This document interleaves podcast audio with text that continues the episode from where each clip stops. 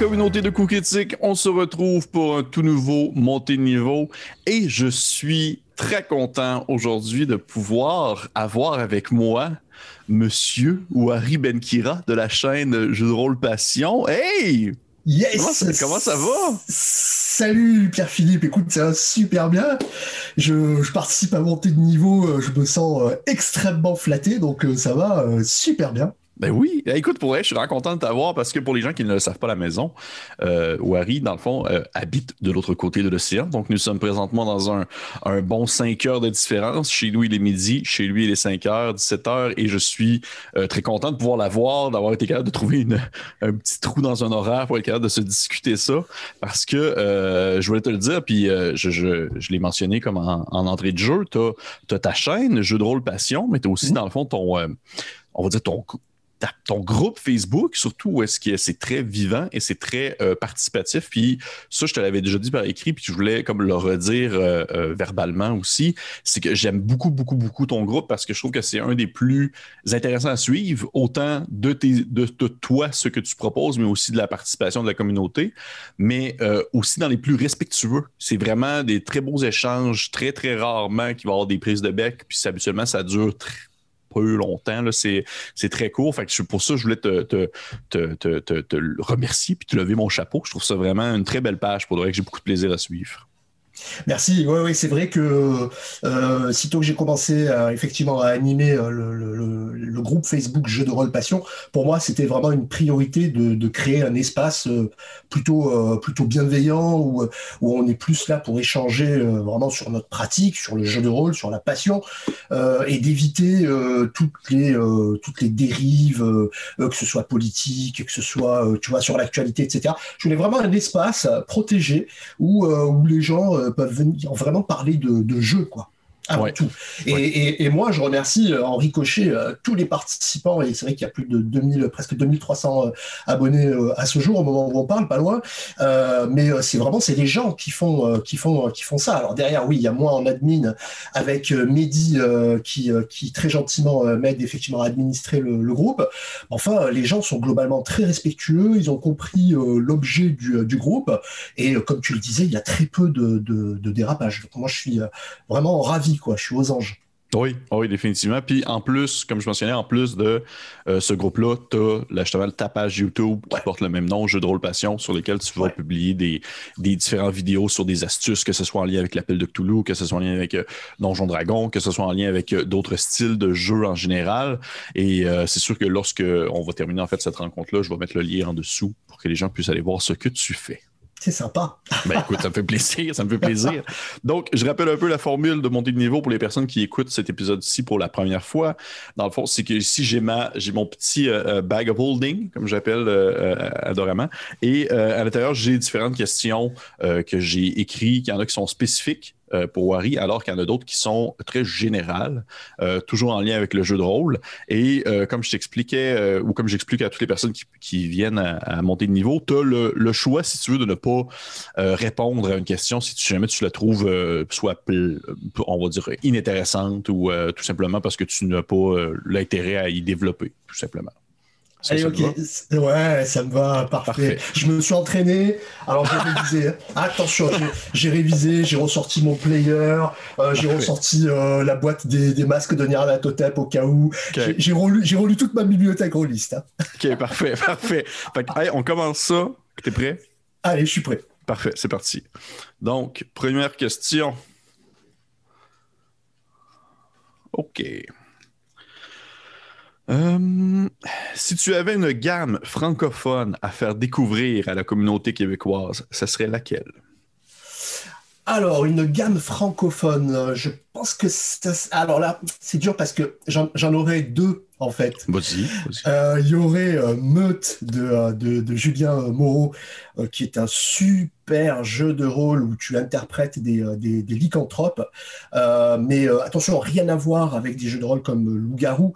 Là, c'est, on est plus sur un jeu de rôle qui, si tu veux, explore les relations entre les joueurs.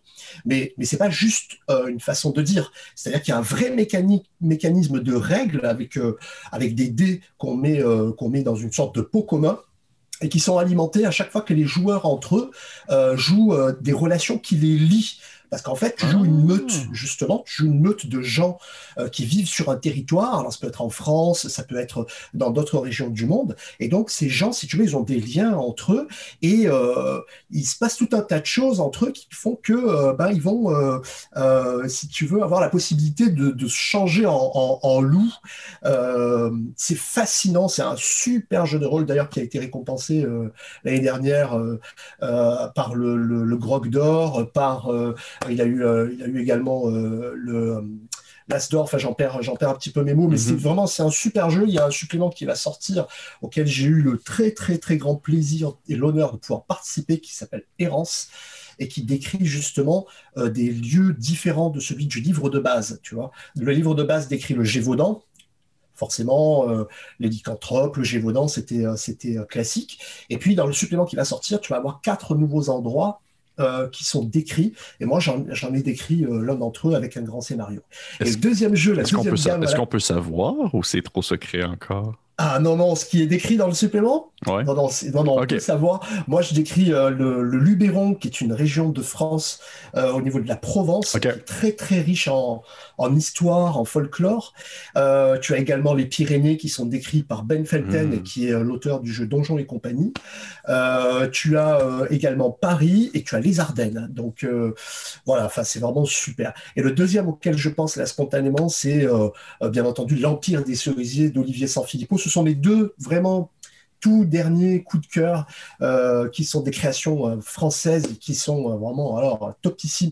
L'Empire des cerisiers, c'est un Japon fantasmé, c'est un Japon médiéval avec du fantastique, un système de règles très très simple qui laisse vraiment la place, si tu veux, à l'histoire. C'est ça qui me plaît, moi. C'est plus que les mécaniques de, de règles, tu vois, moi, c'est l'histoire. C'est le potentiel narratif d'un jeu. C'est ça qui me fascine. OK. Cool. Ben, merci. Merci pour les suggestions. J'avais l'Empire des cerisiers, j'en avais entendu parler euh, amplement justement via ta chaîne parce que tu en faisais souvent mention à sa sortie. La merge, j'en avais entendu un peu parler ici et là, puis je suis content que tu l'aies mentionné plus parce que je, même si j'avais une idée un peu de qu'est-ce que c'était, je, je, connaissais pas tous les aléas dans le fond du projet, mais euh, très cool. Merci beaucoup. c'est sûr que je vais aller regarder ça. C'est sûr, Avec grand plaisir. Et puis je ferai une vidéo de présentation de Meute, euh, forcément. J'aimerais ça, oui, j'aimerais ça. Parfait. Hey, prochaine question. Prochaine question. Euh, OK. Une règle que tu trouves inutile dans la cinquième édition? Alors, une règle que je trouve inutile dans la cinquième édition. Euh, alors j'hésite parce qu'il n'y en aurait pas qu'une. Euh, en fait, ce sont toutes les, petites règles alternatives. Par exemple, je pense à, la règle sur le, le, fait c'est de retenir son souffle. Un personnage qui est euh, sur le point de se noyer. Euh, alors de mémoire, je crois que c'est une minute par bonus que tu as en constitution. Donc si tu as plus 3, tu retiens ton souffle 3 minutes. Enfin bon, voilà, elle est complètement, complètement à côté de la plaque, cette règle. Bon voilà, spontanément, je pense à ça. Après complètement inutile. Euh, je trouve également que la règle euh, sur euh, les, les, sortilèges en, action bonus, alors c'est un truc de fou. je trouve qu'elle est hyper compliquée. J'ai fait une vidéo là-dessus d'ailleurs pour l'expliquer parce que quand j'allais sur les forums, je voyais effectivement plein de discussions sur ce sujet précis. tu sais quand tu as des sortilèges qui se lancent en action bonus et que dans le même round tu lances un sort, que ça te prend une action donc en fait, il y a un mécanisme de règle qui est très complexe, qui est pas évident à appréhender de prime abord, mais qui dit que si tu, euh, si tu utilises un sort en action bonus, eh bien, tu ne peux plus lancer avec ton action qu'un cantrip qui prend une action. Voilà. Faut l'avoir en tête parce que le problème, si tu veux, c'est que l'action bonus, il n'y a pas de moment précis pour, pour l'utiliser. Tu peux lancer ton sort en action bonus au début, au milieu ou à la fin de ton round. Donc ça s'est produit à ma dernière partie là, euh, dimanche où j'ai un joueur euh, qui a lancé, il a utilisé d'abord son action pour lancer un sort. Et après, il a voulu utiliser son action bonus pour lancer un autre sort. Mais comme dans son action principale, il avait utilisé un sort qui n'était pas un cantrip, donc, tu pouvais plus utiliser ton action bonus pour lancer le sort en action bonus. Alors, tu vois, voilà, ça c'est une règle. Alors, tu vois, alors je comprends que euh, si tu veux d'un point de vue équilibrage, Wizard of the Coast, ils se prennent le chou pour que le jeu reste équilibré. Mais alors, en pratique, euh, euh, je suis convaincu que des professionnels doivent pouvoir simplifier ça, quoi. C'est pas possible. Oui. Oui, je comprends. C'est vrai que c'est le genre de choses qu'on réfléchit pas nécessairement. Euh, ça peut, ah ça peut être facilement oubliable pour Ah, carrément, carrément. Ou alors, le seul moyen de ne pas l'oublier, ça aurait été de donner, si tu veux, c'est de fixer le moment où tu joues ton action bonus dans le round. Si on te dit que tout round commence, par exemple, par déclaration des actions bonus, bah, à ce moment-là, tu peux pas le zapper si tu veux. Mais le problème, c'est que là, ton action bonus, eh, tu peux t'en servir quand tu veux. Donc, c'est c'est assez, euh, assez casse-pied, quoi. Et puis toujours pareil, il y a la règle de l'initiative. Je suis jamais satisfait de l'initiative. Pourquoi, Pourquoi ah ben, je, crois que j'ai dû utiliser au moins 10, 15 variantes de règles d'initiative. Pourquoi? Parce que euh, ce qui me plaît pas, si tu veux, c'est que euh, sitôt que tu demandes l'initiative, en réalité, c'est un nouveau jeu que tu commences à jouer. C'est un wargame alors, tu vois, tu es en train de décrire, il y a une scène très intense, euh, peut-être un affrontement euh, qui commence. Euh, tu vois, en tant que maître de jeu, tu as mis la bonne ambiance, tu as lancé la bonne musique, tu as fait monter la tension. C'est le moment de sortir les armes et d'en découdre. Et là, tout à coup, tu dis, bon, bah, initiative.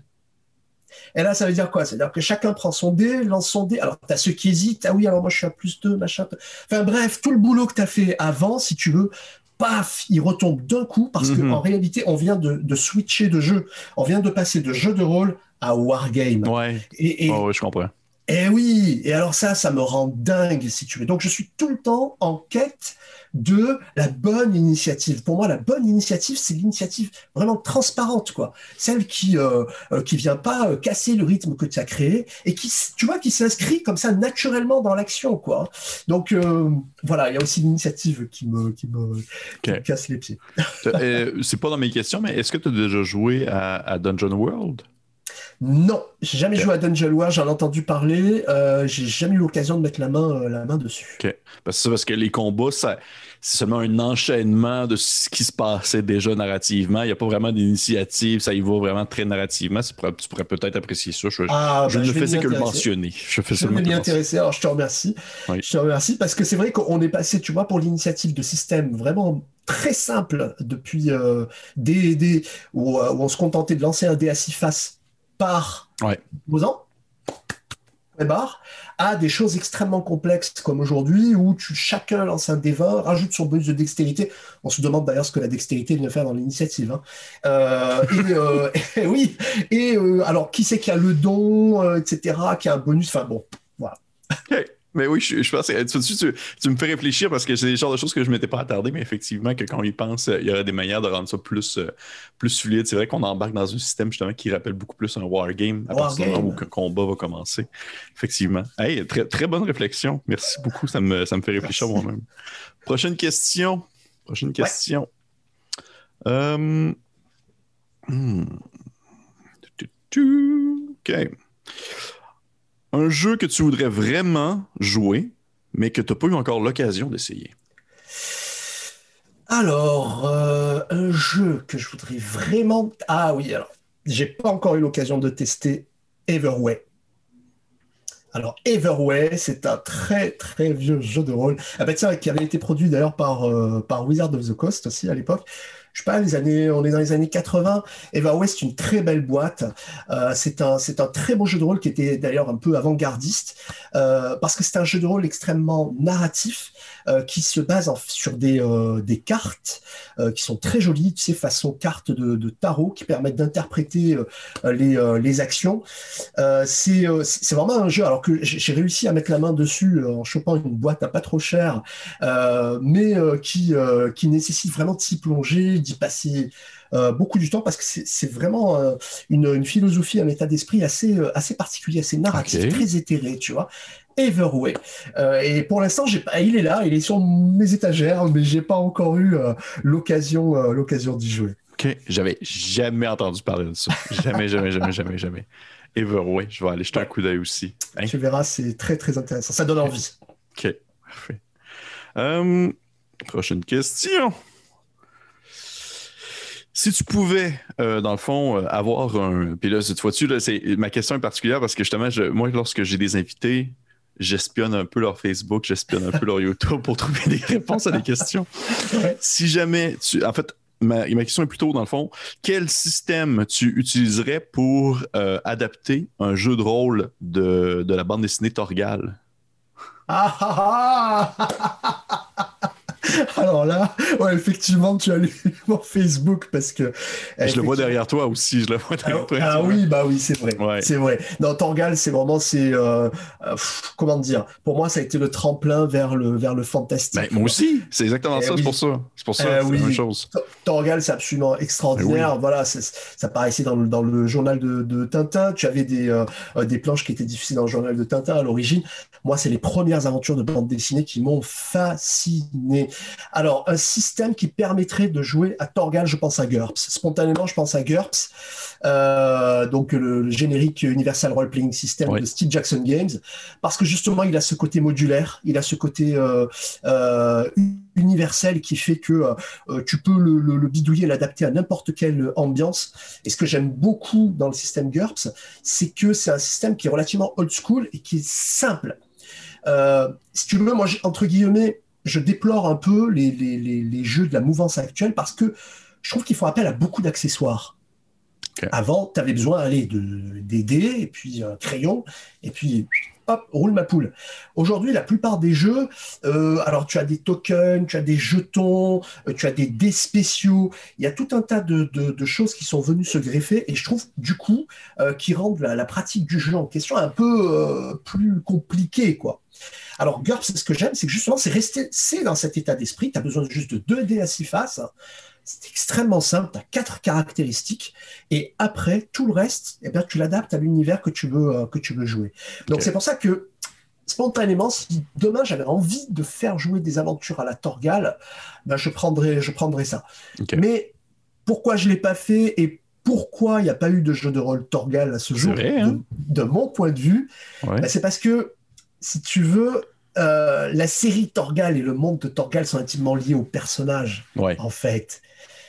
On, ne peut pas prendre la place de Torgal, c'est pas possible. Non, effectivement. tu peux pas, peux pas remplacer cet homme-là, non, effectivement. Ah non, tu, tu, peux pas, c'est pas possible. Euh, le monde de Torgal, en fin de compte, c'est le nôtre. Voilà, le, seul qui sort euh, de notre univers, c'est dans, dans l'album L'Enfant des Étoiles, dont il y a la couverture là effectivement juste derrière, ou où, euh, euh, effectivement, ou Aricia, l'album Aricia, parce que ce sont des histoires très courtes, et comme ils sont enfants, eh bien, ils accèdent au pays des, songes, ils accèdent au pays des fées, ils accèdent au, pays des, des dieux d'Asgard, et donc là, il y a un côté très féerique. Mais sinon, ça se passe euh, dans notre bonne vieille terre à nous. Donc, euh, bon, qu'est-ce qu'il y aurait d'identité de Torgal dans des aventures qu'on jouerait en jeu de rôle? Je pense qu'il n'y aurait pas grand-chose, en fait. C'est pour ça qu'il n'y a pas eu d'adaptation, de mon point de vue. OK, intéressant. Puis je, saute sur un de tes euh, un de, ce que tu as mentionné juste il y a quelques minutes concernant l'accumulation de d'accessoires et d'objets pour pouvoir jouer au jeu de rôle. Est-ce que tu trouves que ce genre de pratique-là, qui, euh, je suis d'accord, effectivement, c'est de plus en plus commun. On voit beaucoup, de plus en plus de jeux qui vont utiliser des outils particuliers pour que ça puisse être roulé. Est-ce que tu trouves que ça fait en sorte que le, ça, coupe une certaine en première partie, est-ce que tu trouves que ça coupe une certaine accessibilité au jeu de rôle pour des personnes qui voudraient l'essayer? Puis en seconde partie, est-ce que tu trouves que ça, ça coupe une certaine accessibilité pour les personnes qui n'ont pas nécessairement les moyens financiers pour se lancer dans le jeu de rôle? Alors, euh, les deux questions sont liées, effectivement. Alors, je dirais que oui, oui et non. Oui et non, parce que, bon, malgré tout, la plupart des accessoires qui sont utilisés, tu peux les remplacer par des choses euh, assez cheap, quoi, que tu peux trouver. Ça peut être des jetons de, de, de, poker, ça peut être des... Voilà. Donc, je, je, ne connais pas, si tu veux, de jeux de rôle où vraiment il y a des accessoires indispensables et qui soient onéreux. La plupart, tu peux les remplacer. Mais par contre, si tu veux, ce que... Euh, ce qui me gêne le plus, c'est, par exemple, tu prends les figurines. Prenons les figurines. Euh, c'est vrai que les figurines, c'est un support, si tu veux, à, un scénario, à des parties de jeu rôle qui est intéressant. Mais en soi, il y a, y a un contre-effet, je trouve, c'est que du coup, il y a un côté qui bride l'imaginaire. Moi, j'ai coutume de dire, quand je prépare un scénario, quand je fais jouer mes, mes, joueurs, j'ai un budget d'effets spéciaux qui est illimité. C'est la Paramount chez moi, tu vois. C'est euh, Metro Goldwyn Mayer, quoi. Parce que je peux faire exploser des mondes, je peux faire apparaître des créatures absolument extraordinaires, je peux mobiliser des armées de plusieurs milliers de figurants. Si je devais faire ça avec des figurines, je ne pourrais pas et donc, les, les, MJ, si tu veux, qui ont pris l'habitude de jouer essentiellement avec des figurines, point de, mon point de vue, ils sont un peu limités parce qu'ils ont de disponibles. Ils vont d'abord commencer par regarder ce qu'il y a dans l'armoire, et ensuite, ils vont concevoir leur scénario, alors que moi, je ne suis pas limité par ça. Alors, pour faire plaisir à mes joueurs, et parce qu'on est dans un club, effectivement, on a pas mal de figurines et de décors, donc il m'arrive de mettre, par exemple, la dernière scène, tu vois, où il y a le combat contre le grand méchant, ou un combat intéressant, paf, à ce moment-là, oui, je sors les figurines, j'ai préparé la scène, etc. Mais je me garde bien, si tu veux, euh, de m'imposer euh, les figurines. Les figurines, c'est ce qui a bah, de plus coûteux, hein, parce que figurines, décors, euh, tu vois, il y a tout un tas de choses qui viennent s'agréger à ça. Et en fin de compte, tu peux plus jouer n'importe où. Alors que moi, j'ai fait jouer mes filles, par exemple, en colo, euh, euh, sous des arbres, avec d'autres enfants. donc, tu peux plus jouer n'importe où. Tu es, tout le temps obligé de te trimballer avec tout un tas d'accessoires. Voilà, je trouve que c'est assez dommageable.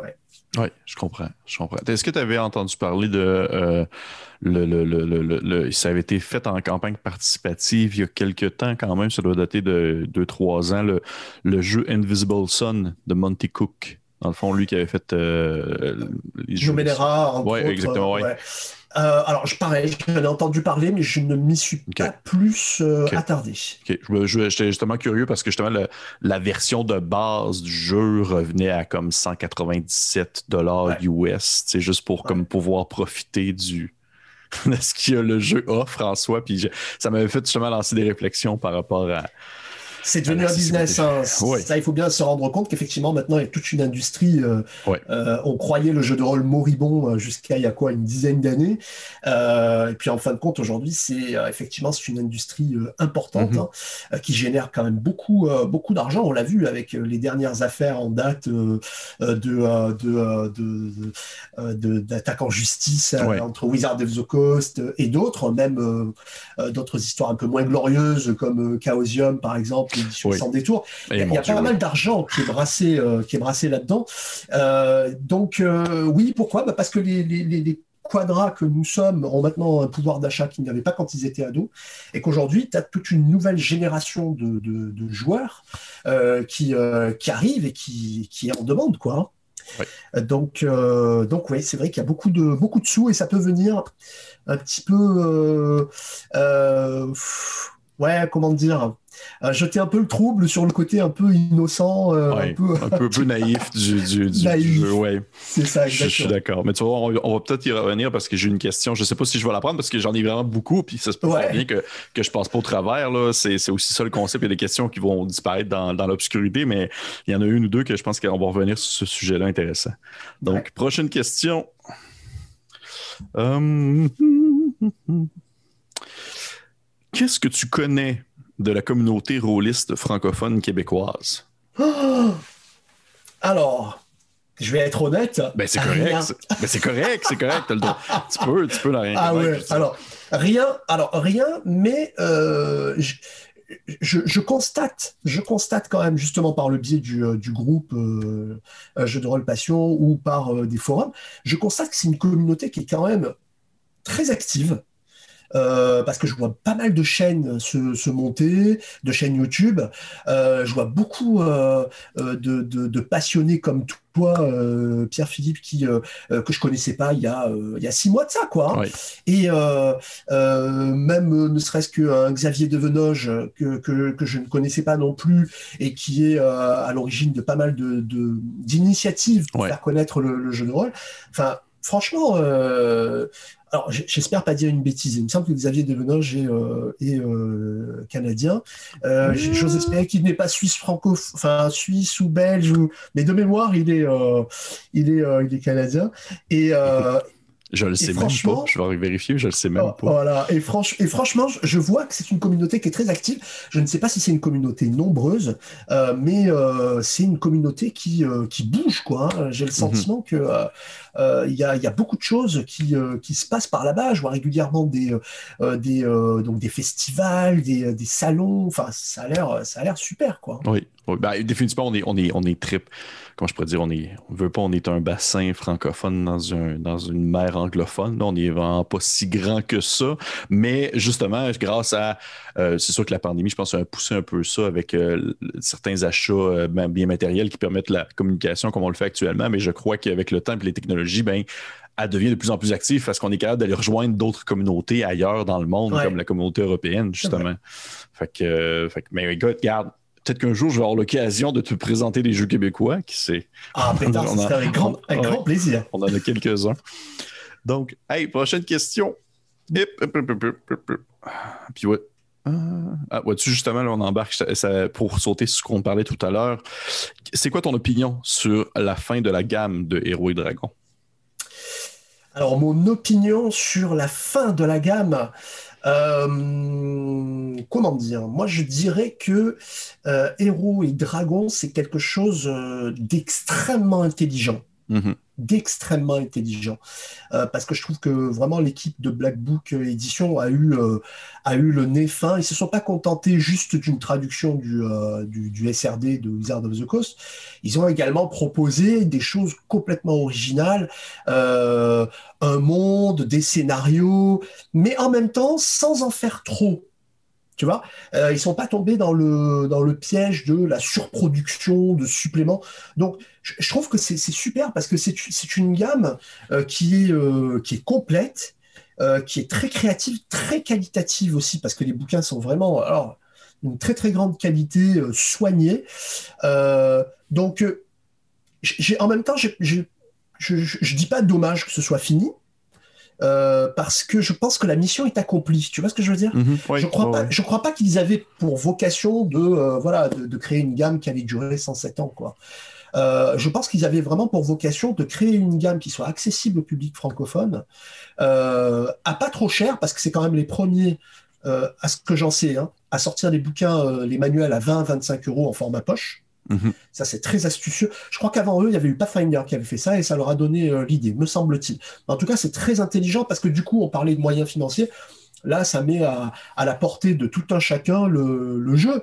Et même, tu prends des MJ comme moi, par exemple, qui me déplacent assez, euh, assez régulièrement. Ah bah, tu vois, j'ai le manuel de règles, mais j'ai aussi sa version en poche euh, parce que c'est plus facile à, transporter. Donc, Héros et Dragons, je dis bravo. Sincèrement, j'étais très sceptique au départ. Pourquoi? Ben, parce que, euh, si tu veux, j'avais tendance à dire, bon, bah, à la copie, il faut toujours préférer l'original. Et tu, vois ce que je veux dire? Et, donc, moi, je savais que j'allais me jeter sur Donjons et Dragons, donc je voyais pas l'intérêt de Héros et Dragons. Mais en réalité, quand j'ai vu ce qu'ils ont produit et ce qu'ils ont fait par la suite, j'ai trouvé ça très intelligent et très bien fait. Donc, Héros et Dragons est mort, vive Héros et Dragons. OK, parfait. je n'ai jamais essayé. Je, serais curieux parce qu'on en m'en a parlé. Puis même si je crois que justement la, gamme est très populaire en Europe, au, Québec, on en entend un peu parler, sauf que puisqu'on est souvent très baigné aussi dans l'anglais, puis on a une, bonne facilité en anglais. Souvent, la, les livres de Donjon Dragon en anglais se sont vendus quand même comme des petits pains. Là, ça a été très populaire à ce niveau-là.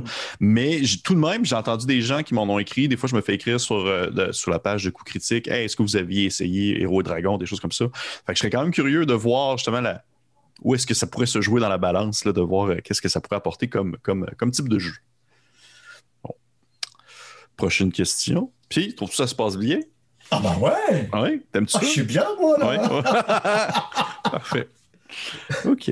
Euh, explique-moi comment s'imbriquent les règles de la cinquième édition et les règles de Into the Unknown. Ah ah Super intéressant. Moi, je l'ai écouté ton vidéo, je trouve ça super intéressant aussi, c'est pour ça. Ah oui, parce que justement, Into the Unknown, c'est euh, mon ultime euh, coup de cœur là, en matière de, de, de, de, jeu de rôle. Euh, alors, ce qui commence, alors, comment ça s'imbrique? En fait, ils ont, ils ont réussi, si tu veux, à prendre le meilleur des deux systèmes. C'est ça qui est chouette. Ils ont pris euh, le dé d'avantage, euh, ils ont pris euh, le bonus de compétences de Donjons et Dragons 5e édition, et ils ont enlevé, si tu veux, tout ce qui était complexe, tout ce qui était mécanique trop compliqué.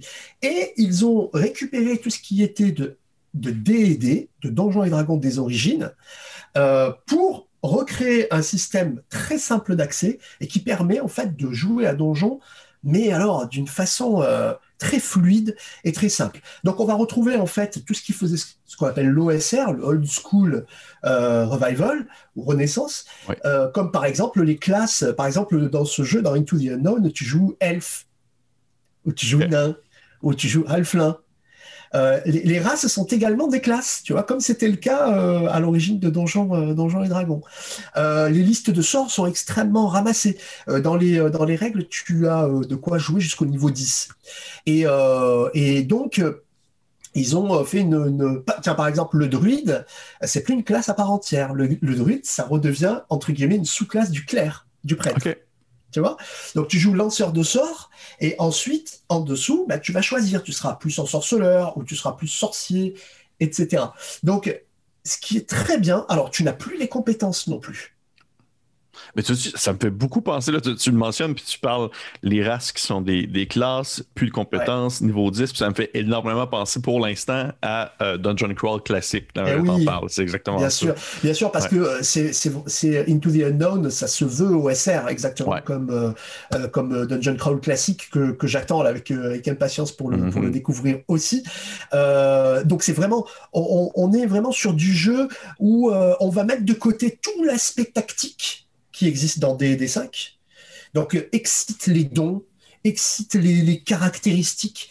Tu vois, là, quand un, quand un personnage, quand un joueur rentre dans une pièce, je lui demande vraiment de me décrire. Tu vois, par exemple, dans ma dernière partie, là, le scénario que, que je leur ai fait jouer dans le temple des sept sévices, euh, ils, sont arrivés dans un tunnel qui était un couloir qui était piégé.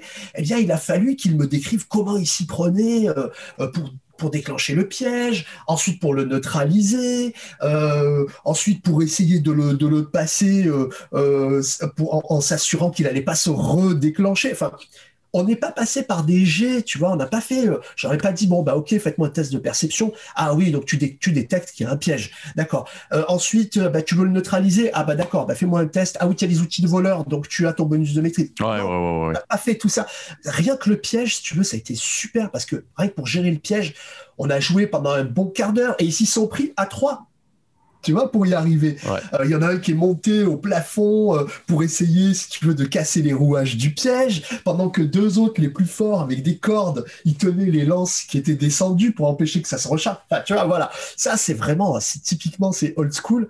Donc, pas de, pas de compétences. Euh, les joueurs décrivent véritablement les actions de leur personnage. Et, et du coup, tu te retrouves avec un jeu qui est beaucoup plus simple et et qui n'est pas tactique. Voilà, c'est ça que, que, je trouve euh, super. Alors le corollaire, c'est que c'est un jeu qui est létal aussi. Il faut aimer ça. Il faut savoir que là, dans le scénario que je leur ai fait jouer en deux sessions, il y a eu six morts. Hein. quand même, ok. Et oui, deux fois trois morts.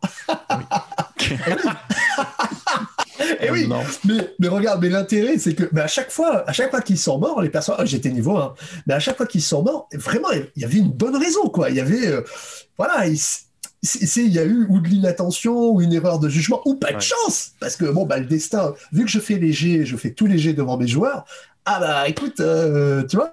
Et, du coup, c'est super intéressant parce que dans ma campagne, quand un joueur meurt, quand son personnage meurt, bah, il cède la place à un autre joueur la session d'après.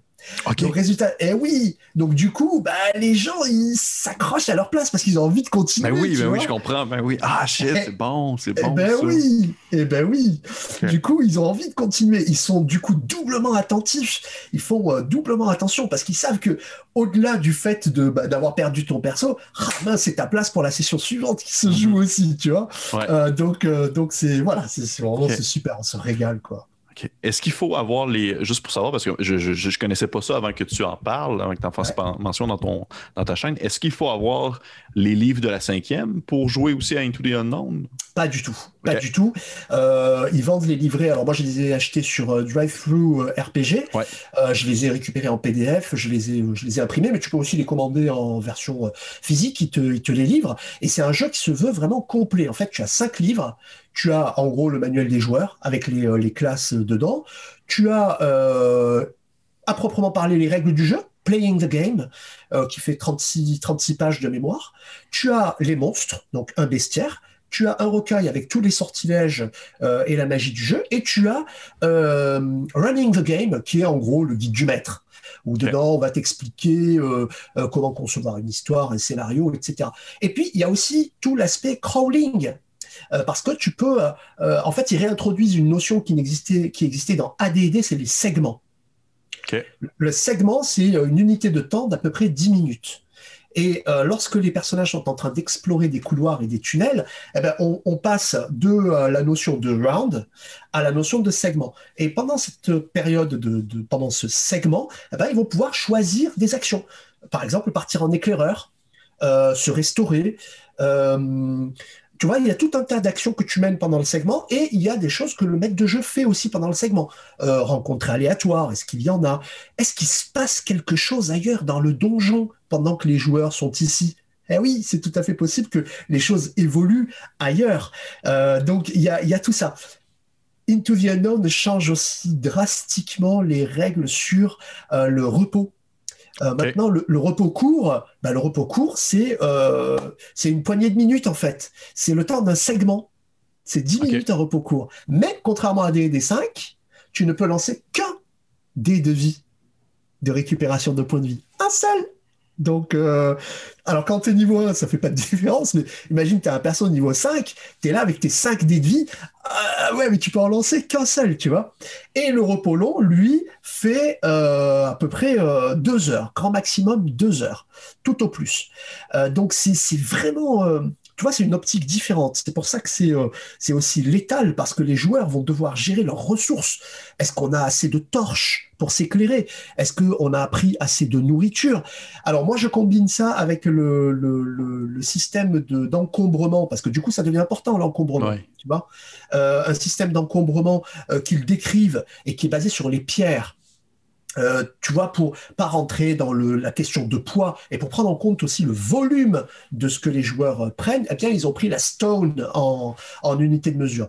Et, et, du coup, tu gères l'encombrement là aussi de façon euh, très très facile parce que les joueurs, ils vont devoir, si tu veux trouver le bon compromis entre le matériel qu'on prend avec nous pour descendre dans l'inconnu et en même temps, on aimerait bien remonter avec des richesses. Ouais, ouais, ouais, ouais je comprends. Tu vois, donc euh, tu es tout le temps en train de gérer. Euh, euh, bon, finalement, est-ce que, est que j'ai vraiment bien besoin de me trimballer avec 10 torches dans le sac? Est-ce que, enfin, c'est, voilà, c'est une optique totalement différente, mais qui est vraiment, alors du coup, passionnante, vraiment passionnante, parce que les, scénarios sont, sont tu vois, c'est, tu peux rejouer tous les scénarios de, des origines, en fait. les séries de scénarios classiques euh, où il y avait beaucoup d'exploration, tu, peux le, tu peux les jouer et c'est une saveur très particulière. Puis je sais que normalement, je devrais continuer à, poser, à tirer des questions de mon, de mon, euh, mon petit sac, mais j'ai encore une question concernant ce jeu-là, parce que je trouvais ça super intéressant en même temps. Ouais, euh, est-ce que, est que tu considères que ça peut être facile, par exemple, de transposer, admettons que tu as le bestiaire de la cinquième édition, puis tu veux transposer un monstre qui, comme il est écrit dans la cinquième édition, à justement dans Into the Unknown, est-ce qu'il y a comme une charte de modification si, admettons, tu veux adopter? OK. Mm. Oui, tout à fait, tout à fait. Euh, vraiment, ils ont fait en sorte, et ils le disent clairement euh, dans Into the Unknown, c'est cinquième édition compatible à 100%. Il y a des petits rajouts euh, qui justement remontent à, l'old school, par exemple le moral. maintenant, les monstres, en fait, ils leur donnent une échelle de morale. c'est un score qui va de 2 à 12. Et ça aussi, c'est très old school. C'est-à-dire qu'un monstre va pas forcément, ou un PNJ, va pas forcément se battre jusqu'à jusqu'à son dernier point de vie. Euh, donc, il y a des jalons. Par exemple, quand ton monstre a perdu 50% de ses points de vie, paf, tu testes son moral. Donc, tu lances 2 d 12. Si tu fais moins que son score de morale, il continue à se battre. Si tu fais plus, paf, il s'enfuit ou il se rend, ou euh, tu vois. Euh, donc ça donne des, issues différentes euh, au, combat. tu as aussi la notion de, trésor transporté et la notion de nombre rencontré. Tout ça, c'était des éléments qu'il y avait dans les premières éditions de Donjons et Dragons, qui ont disparu de la, quatrième, de la cinquième édition, mais qui du coup reviennent et, sont, intéressantes pour le maître de jeu. Parce que du coup, tu fais des tirages sur des tables que sinon on utilise, euh, on utilise peu en, cinquième édition. Oui, effectivement. effectivement. Cool. Hey, merci beaucoup pour cette présentation de Into the Unknown. Ça donne, ça donne vraiment le goût. je, je, pense que je vais aller au moins me, commencer par les PDF. Je vais jeter un coup d'œil puis voir si euh, c'est le genre de choses qui me parlent beaucoup. Là. Je suis tombé euh, vraiment beaucoup dans le OSR. Eh oui, la seule chose qui peut, qui peut embêter, si tu veux, des rôlistes qui ont découvert cinquième édition, etc., ce genre de jeu de rôle avant, c'est que du coup, ils peuvent avoir l'impression que le jeu est vide, paradoxalement. Parce qu'il n'y a pas de compétences, parce qu'il n'y a pas de dons. Mais en réalité, en réalité, quand tu prends euh, deux secondes de recul, tu te rends compte qu'en fait, justement, au contraire, il est d'une richesse incroyable. Parce que c'est à toi de remplir tout ça. C'est à toi, de, en tant que joueur, de, de, de, faire jouer ta créativité. Tu vois, tu vas pas te reposer juste sur un score. Ah oui, euh, moi, mon personnage, il a plus de temps, euh, je fais un jet. non, tu, es vraiment partie prenante. Tu vois, l'OSR, c'est vraiment un style de jeu qui met à l'épreuve le joueur, pas le personnage. Et ça, c'est un changement d'optique avec lequel certains joueurs peuvent avoir du mal. Mais par contre, c'est passionnant. C'est vraiment passionnant. Quand tu te prêtes à ce jeu-là, c'est euh, vraiment chouette. Mais je suis regarde, on, prêche pour la même paroisse, c'est sûr. Bon, donc je vois le temps passer, il va nous rester le ah temps pour. Ouais, ça passe vite, je sais bien, je sais bien. Hein. Ça passe vite. Il va nous rester le temps pour, euh, dans le fond, euh, peut-être une dernière question plus ma question bonus. J'ai toujours une question bonus que je pose euh, à la fin de mes rencontres. Donc, dernière question je t'entends souvent parler justement de, on va dire de fantasy, de, on va dire de, fantastique et tout ça, mais où, est-ce qu'on en est par rapport à la science-fiction, jeu de rôle de science-fiction? Est-ce que c'est quelque chose qui te parle un peu ou pas du tout? Alors euh, oui, mais euh, c'est vrai beaucoup moins que la, que la, que la fantasy. Alors en matière de SF, euh, moi je reste un grand fan de Star Wars hmm. en space opéra, hein. de, de, Star Wars version West End Games, l'édition des années 80 là aussi, et qui, qui s'appuie sur des dés à six faces que j'aime beaucoup parce que très facile à prendre en main, etc. Euh, mais c'est vrai que je pratique quand même beaucoup moins euh, le, jeu de rôle de, science-fiction que de, que de fantasy. Euh, j'aime bien Cyberpunk. Aussi, d'ailleurs, j'attends la, nouvelle édition avec très très grande impatience. J'ai mis la main sur le kit d'initiation qui est très alléchant quant à l'édition finale. Mais je suis moins, je suis moins science-fiction, effectivement. Euh, ça se retrouve. Enfin, c'est aussi le cas, par exemple, dans mes, bah, dans mes lectures. Hein. C'est vrai que je, lis très peu de, science-fiction. Mhm. Je suis plus euh, ou dans le, dans la fantasy pure ou euh, euh, je ne sais pas pourquoi. Je pense que c'est vraiment une de, chacun ses préférences. Ben oui, absolument.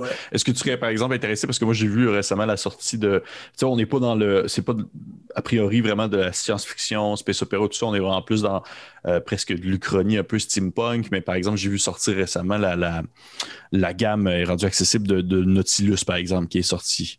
Je ne sais pas si tu as entendu parler. Est-ce que c'est le genre de choses qui pourraient t'intéresser ou vraiment pas thématiquement parlant, c'est pas. Euh, pas plus que ça, franchement, pas plus que. Euh, ouais, c'est moi, je suis, moi, je suis vraiment tombé dans la dans le chaudron euh, de, de, de Fantasy quand j'étais petit, et et c'est vrai que c'est ça qui me fait rêver, quoi. Tu vois, moi, c'est ça qui me fait véritablement m'évader le temps le temps d'une partie. J'ai un petit peu plus de mal avec la avec la SF effectivement. Alors par contre, quand j'ai un quand j'ai un MJ qui me propose une, une partie, je suis je suis très bon public et j'ai toujours envie de découvrir des choses. Ça, oui. Mais en revanche, j'ai du mal à rendre vivant et intéressant quelque chose qui ne me fascine pas et qui ne me passionne pas à la base. Donc c'est pour ça que je maîtrise pratiquement pas de, de mhm. SF. Ben écoute, regarde, c'est, tant que tu, tu, je suis persuadé que tu maîtrises très bien ta fantasy, donc j'ai aucune. Euh, chacun, chacun, chacun, ses, euh, chacun ses plates-bandes, comme on dit. Ouais. Oui, exactement. Bon, hey, question bonus. Ma question bonus de fin, c'est toujours une question de mise en contexte où est-ce que je, te mets en, situation dans une, une partie hypothétique de Donjon Dragon, par exemple, cinquième édition, et tu me dis qu'est-ce que tu voudrais te partir comme personnage? Exactement ça. Parfait. Donc, mise en contexte, c'est euh, une partie, euh, on va dire, euh, technologiquement assez avancée, presque renaissance à un certain point, et c'est la découverte d'un nouveau monde, comme un peu, on va dire, exploration au, au, cœur de la Terre, presque. la découverte d'un nouveau continent souterrain ou un tout nouveau biome, une toute nouvelle richesse autant du côté de la faune et de la flore, avec euh, des, expéditions qui sont lancées par différents regroupements qui tentent donc un peu d'aller découvrir les richesses de l'endroit, mais aussi qu'est-ce que ça peut proposer comme, aventure et comme expérience. Et qu'est-ce que tu te pars? Cinquième édition. Qu'est-ce que tu as le goût de partir? Alors, c'est-à-dire, soit un chouille plus, euh, plus, euh, plus, précis, plus détaillé, en fait. Quel, euh, quel type de personnage, en fait, j'aimerais jouer dans ce contexte-là Quel type de... Alors, moi, je serais plus, dans ce contexte, je, je serais plus rôdeur, tu vois. OK j'aurais plus tendance à jouer euh, un rôdeur, un ranger, parce que je trouve que c'est, euh, surtout quand on est dans un contexte comme ça, un petit peu d'exploration de nouveaux mondes inconnus, euh, c'est le type de personnage qui est un peu couteau suisse, tu vois. Euh, qui est euh, un petit peu combattant, un peu lanceur de sorts, euh, qui a ce qu'il faut pour pour survivre, pour pour se trouver de la nourriture, de l'eau, et qui en même temps, tu vois, peut garder l'esprit suffisamment ouvert pour avoir affaire peut-être à des des civilisations étranges. Donc moi, je, moi j'aime, en plus j'aime bien le le, le, le rôdeur, le ranger, c'est c'est une classe que j'ai toujours beaucoup appréciée. Pour moi, Torgal, c'est une espèce de ranger, tu vois. Ouais, définitivement. Oh, hein, de, rôdeur avec son arc, euh, euh, très respectueux de, la nature, d'autrui, etc. Donc voilà, moi je partirais plus sur un, sur un rôdeur. Vu ce que tu me décris, euh, je, je, jouerais, je jouerais ça, je prendrais un rôdeur. Parfait. Parfait. Et un humain? Autre Alors, chose? Eh, ouais, un humain. OK. Ben oui, classique, un, ben, très bon, très, très, très classique rôdeur. Ben, c'est bien parfait, écoute. Ouais, parce que je trouve que euh, je trouve que souvent, les, en tout cas les joueurs que j'ai autour de moi depuis des années, jouent souvent les races euh, de personnages comme des pseudo-humains en fait. Alors qu'en réalité, ça devrait être différent. Tu vois, un elfe, un elfe, ça a une espérance de vie de X euh, siècles. donc forcément, ça appréhende le passage du temps d'une façon différente d'un humain. donc ça mériterait d'être joué différemment. Et c'est pas évident à appréhender, mais non, tu vois. Mais non. Euh, de se donner le temps. De... Moi, par exemple, si je jouais un, un elfe et que j'étais dans un, dans un groupe d'aventuriers, je les rendrais dingues, je pense. Hein. Parce que chaque fois serait... ah bah oui, à chaque fois qu'ils seraient pressés de faire quelque chose, je leur dirais mais, mais non, mais pourquoi vous vous pressez comme ça? Attendons, ce magicien n'est qu'un humain. Dans 30 ans, il sera mort. Oui, effectivement, c'est vrai. Mais vois-tu, c'est là que ça devient intéressant, le côté, je pense, euh, OSR, où est-ce que l'elfe va être une classe à part entière, donc il va avoir vraiment son, son espèce de, de, en anglais, on va dire un package deal. il y a vraiment son, contexte à lui, puis c'est très à lui que personne d'autre va avoir autour de lui. C'est ça qui est particulier. Cool. Cool. Hey, merci Wari. Merci. merci à toi. ben, pour vrai, je suis vraiment content de t'avoir eu à monter le niveau. Euh, ça a été vraiment agréable, euh, super intéressant de t'écouter parler. Puis euh, si jamais j'ai l'occasion, ben, c'est sûr que je vais te, réinviter à une saison 2 si jamais je la, je la fais. C'est sûr et certain. Plaisir. Écoute, très ben, grand plaisir. Oui. Pour les personnes qui nous écoutent présentement à la maison, euh, j'étais accompagné cette semaine de Wari Benkera qui a sa chaîne Jeux de rôle Passion. Je vous conseille fortement d'aller voir ça. Je vais mettre le lien, encore une fois, en dessous de la vidéo, euh, qui est venu me, parler euh, vraiment de plein de sujets que je, suis vraiment content de voir, surtout euh, Into the Unknown. Moi, je vais aller voir ça aussi. Puis si jamais j'ai l'occasion, je vais aussi mettre le lien euh, et peut-être même en parler sur la, sur la chaîne. Qui sait, ça pourrait être intéressant d'avoir un échange là-dessus. Euh, donc, merci encore à toi. Merci à la personne qui aux personnes qui nous écoutent à la maison. J'espère que vous avez apprécié la vidéo. Commentez, likez, allez vous abonner à la chaîne si ce n'est pas fait. Allez vous abonner aussi à la chaîne de Wari c'est sûr et certain. Le but, c'est aussi ça aussi, c'est de montrer les chaînes de, nos, de, nos, de compatriotes rôlistes. Et sur ce, on se dit à la prochaine fois. Bye. Un grand merci et à une prochaine fois.